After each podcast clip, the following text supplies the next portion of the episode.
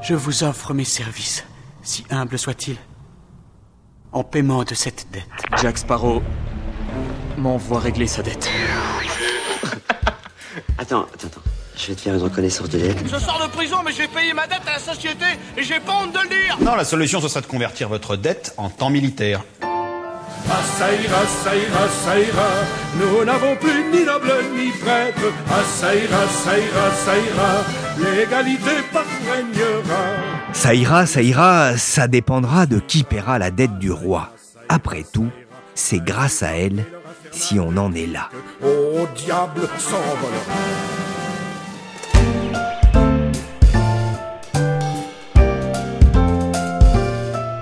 Je suis Pierrick Fay. Je suis Solveig Godeluc. Vous écoutez La Story, le podcast d'actualité des échos en mode été. Et cette semaine, je vous invite à vider vos poches de vos soucis et à rembourser tout de go vos chagrins et vos inquiétudes pour écouter la formidable histoire de la dette en crise.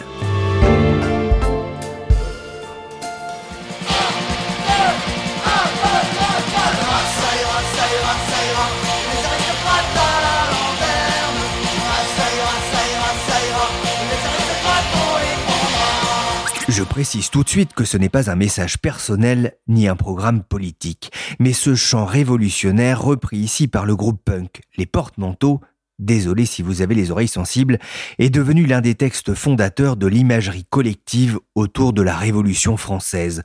On le chante même dans le jeu Assassin's Creed Unity.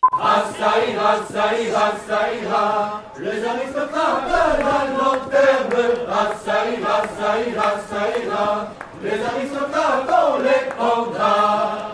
Dans ce texte que l'on doit à un chanteur des rues du nom de Ladré, qui serait devenu riche si la SACEM avait existé à l'époque, il n'est question ni d'argent, ni de picaillons et encore moins de dette publique. Pourtant, cette dette héritée des rois de France sera bien l'un des moteurs de la Révolution de 1789, au point que je me suis demandé s'il ne fallait pas ajouter un couplet. Ah ça ira, ça ira, ça ira, les créanciers à la lanterne. Ah ça ira, ça ira, ça ira, la dette on l'effacera.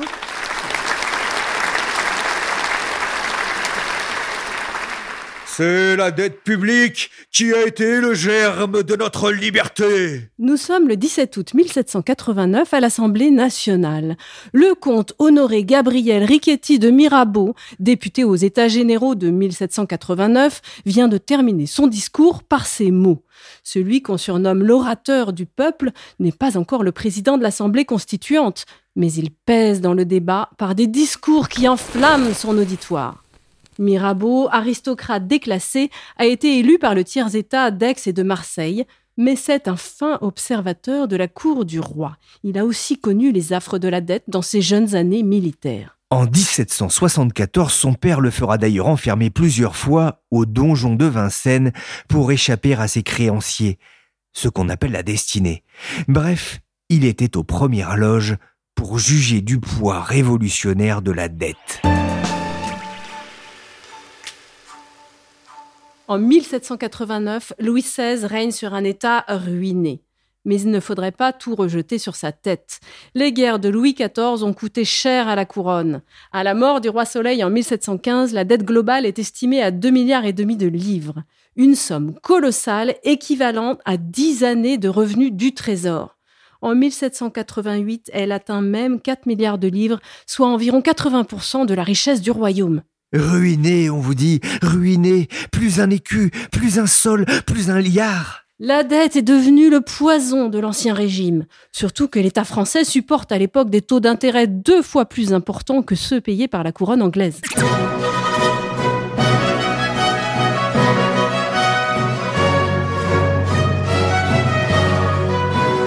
Or, Louis XIV, Louis XV et Louis XVI adoraient les fêtes fastueuses, les guerres ruineuses, et détestaient les idées audacieuses comme celles qui consistaient à taxer la richesse là où elle était, dans l'aristocratie et le clergé. Sous leur règne, la dette publique ne cesse de gonfler. Pourtant, en 1770, l'abbé Terret, dernier contrôleur des finances de Louis XV, avait annulé une partie de cette dette, provoquant la colère des créanciers du monarque. Un roi qui tond les rentiers selon son bon plaisir, contrairement à ce qui se passe dans des pays plus civilisés comme la Grande-Bretagne. C'est peut-être l'une des explications d'ailleurs au différentiel de taux entre l'Angleterre et la France, le spread, comme on dit dans les pages marché des échos. Et c'est d'ailleurs un problème quand on a besoin d'argent, de toujours plus d'argent. Terret a alors une idée. Proposer aux particuliers d'investir dans le prochain grand emprunt de la France. Privilège réservé jusqu'ici aux grands investisseurs. 22 juin, l'État lance un emprunt émis au taux actuariel brut de 10%, durée 15 ans. Souscrivez auprès des comptables du Trésor, des banques, des postes, des caisses d'épargne. Emprunt d'État 10% 1976, un placement sûr. C'est un succès. Sans publicité à la télévision et sans Catherine Deneuve pour vanter les joies de la bourse. Être célèbre très jeune, ça vous apprend très vite à faire des choix. Des choix de films, de réalisateurs. Sinon, on ne tient pas sa vie, on s'aperçoit qu'on ne sait pas où on va. Pour l'argent, c'est pareil. Moi, j'aime bien le dépenser, mais je sais aussi qu'il faut le garder, donc le placer. Et je pense que les gens de Suez, c'est le bon choix. Ils savent où ils vont, depuis longtemps, et pour longtemps encore. Ce sont les stratèges de l'argent. Réfléchissez. Tu t'égares, Pierrick. Euh, peut-être. Mais l'abbé Terret n'a pas suivi les conseils de Catherine. Une nouvelle guerre se profile. La guerre d'indépendance américaine. L'ambassadeur à Paris, Benjamin Franklin, est tellement convaincant. Le directeur du Trésor royal, Jacques Necker, emprunte 90% des fonds nécessaires. Mirabeau ironise.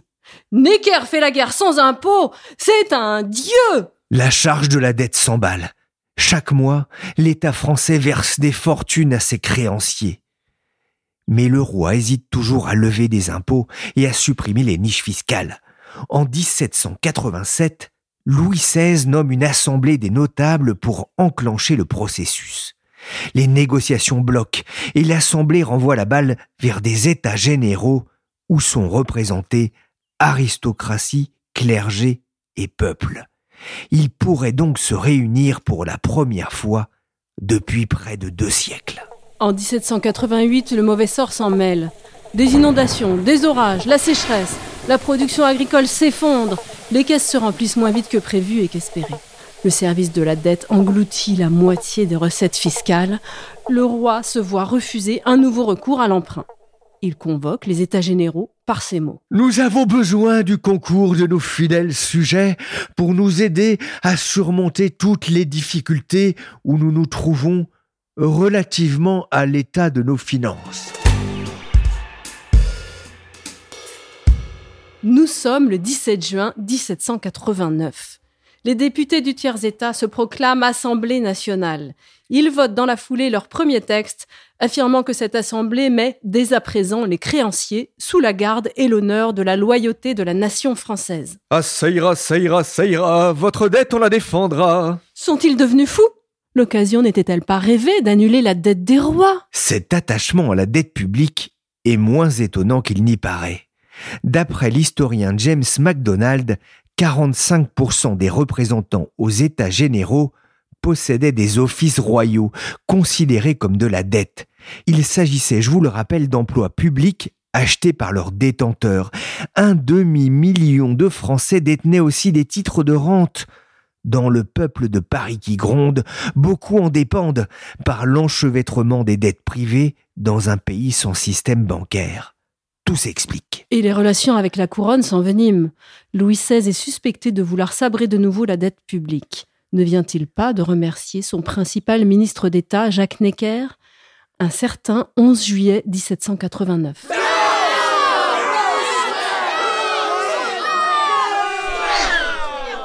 La révolution bourgeoise commence. Le 13 juillet, l'Assemblée affirme solennellement que nul pouvoir n'a le droit de prononcer l'infâme mot de banqueroute. Le lendemain, les insurgés prennent la Bastille. Nous n'avons qu'une seule ressource. Les armes Aux armes Aux armes Tout Paris doit prendre les armes On connaît la suite. Mais la prise de la Bastille ne remplit pas les caisses, alors que l'impôt rentre toujours aussi mal. Le 10 octobre, Charles Maurice de Talleyrand, évêque d'Autun, représentant du clergé aux États généraux, mais rallié au tiers-État fin juin, propose que la nation confisque les biens de l'Église pour les vendre et ainsi rembourser la dette publique. le décret est voté le 2 novembre. Une bien nommée caisse de l'extraordinaire est créée pour céder les propriétés saisies, puis rembourser les capitaux de toute dette dont l'Assemblée aura décrété l'extinction. Mais comment faire pour vendre tous ces terrains et tous ces bâtiments? Mercredi sur M6, Happy Birthday Maison à vendre. Alors je ne peux pas louper, c'est ma centième maison. Ça porte bonheur. Ça porte que bonheur. Vous essayez de vendre depuis combien de temps? Depuis deux ans.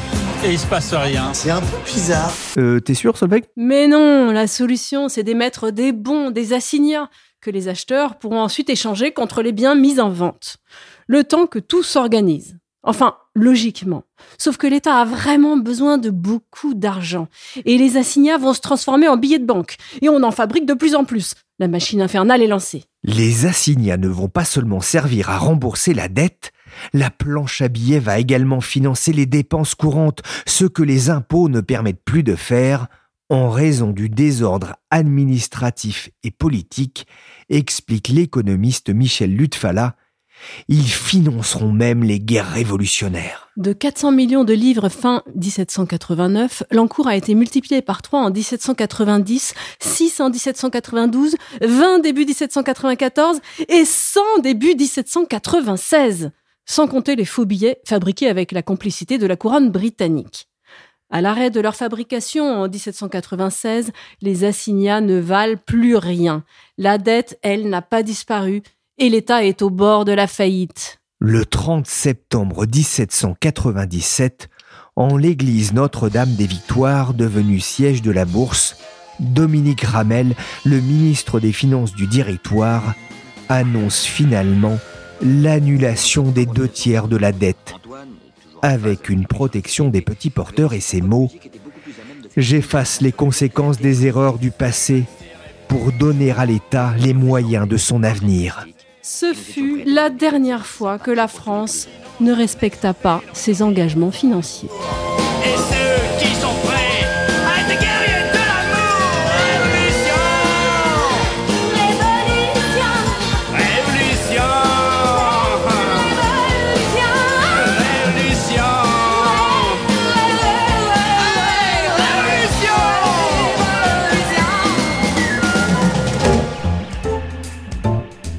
La story, le podcast d'actualité des échos en mode été, s'est terminé pour aujourd'hui. L'émission a été présentée par Pierrick Fay et Solveig Godluc et réalisée par Willy Gann, chargé de production et d'édition Michel Varnet.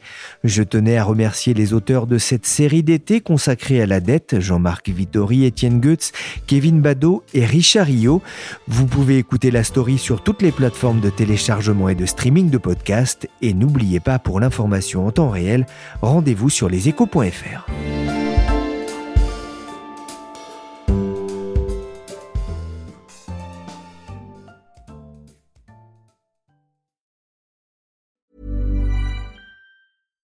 When you drive a vehicle so reliable it's backed by a 10 year, 100,000 mile limited warranty, you stop thinking about what you can't do and start doing what you never thought possible. Visit your local Kia dealer today to see what you're capable of in a vehicle that inspires confidence around every corner. Kia, movement that inspires. Call 800 333 4KIA for details. Always drive safely. Limited inventory available. Warranties include 10 year 100,000 mile powertrain and 5 year 60,000 mile basic. Warranties are limited. See retailer for details. ACAST powers the world's best podcasts. Here's a show that we recommend. This is Roundabout Season 2, and we're back to share more stories from the road and the memories made along the way. We're talking rest stops, if we're stopping to get gas. You will be timed. you will be for sure. Misguided plans. I grew up in the city, so I have like, you know, a healthy fear of real extreme darkness. this was like wilderness. A lot of laughs. Y'all weird, but you, yeah, you, you were different. Like you were real different, bro. I can't really put my finger on it. And so much more. Just goes to show that unexpected yeah. things sometimes are the best when it comes to a road trip. Roundabout Season 2, presented by Nissan, is live now with new episodes rolling out every Thursday. Listen and subscribe wherever you get your podcasts.